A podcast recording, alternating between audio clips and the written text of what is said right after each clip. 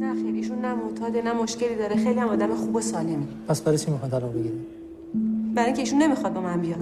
من پدرمو نمی‌تونم ول کنم. پدر ایشون آلزایمر اون می‌فهمه که تو پسرشی من که می‌فهمم اون پدرمه. من الان تکلیفم چی میشه حاج آقا هیچی. بفهم سر زندگیتون.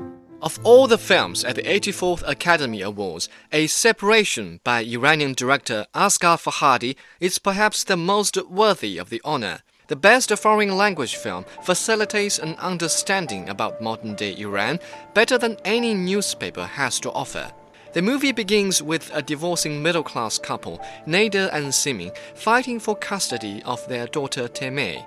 The mother, Simin, wishes to leave the country with her daughter because she doesn't want her to grow up in Iran in the current circumstances.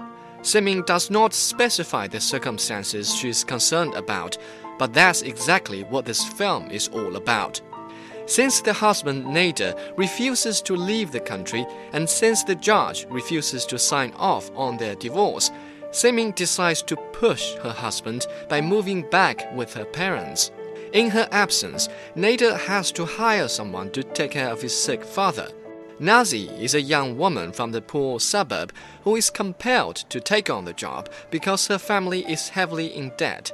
Following a misunderstanding and a quarrel between Nader and Nazi, the latter suffers a miscarriage, opening doors to a clash between two families and social classes. چیه؟ بابا داشت میمرد من رسیدم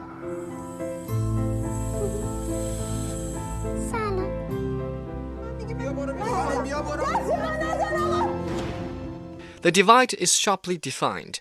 Nader's middle class family resembles a Western one in almost every aspect but their appearance and language. They drive around the city and decorate their apartments like Metropolitan Home magazine.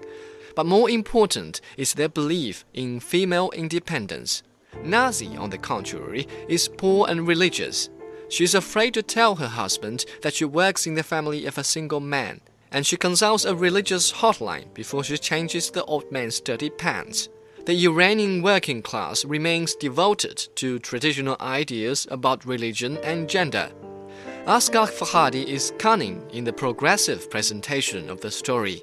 The full display of class tension begins with small hints that develop gradually, from the almost unnoticeable tone of speech to the angriest and most desperate cursing.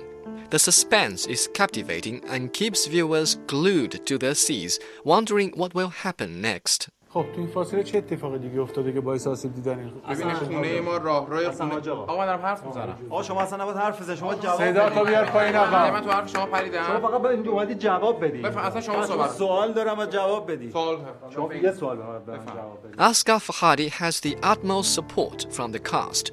The five major characters, including Mei, who is played by the director's own daughter, carry themselves in front of the camera as if they were telling their own life stories. The movie's authenticity is further enhanced by cinematographer Mahmoud Kalari and his skills with a handheld camera. The movie also provides a good comparison with Chinese movie The Flowers of War. Zhang Yimou, director of this $94 million war film, had high hopes for the Foreign Language Film Award, but his deliberate attempt to tug the viewer's heartstrings was not as effective as Asghar Farhadi's casual and neutral narrative in his $800,000 product. A Separation is a sincere exploration on the social issues in modern Iran. By not taking sides, the director is able to go deeper into the heart of the problems, while at the same time surviving the strict censorship policies. On a scale from 1 to 10, I give it a 9.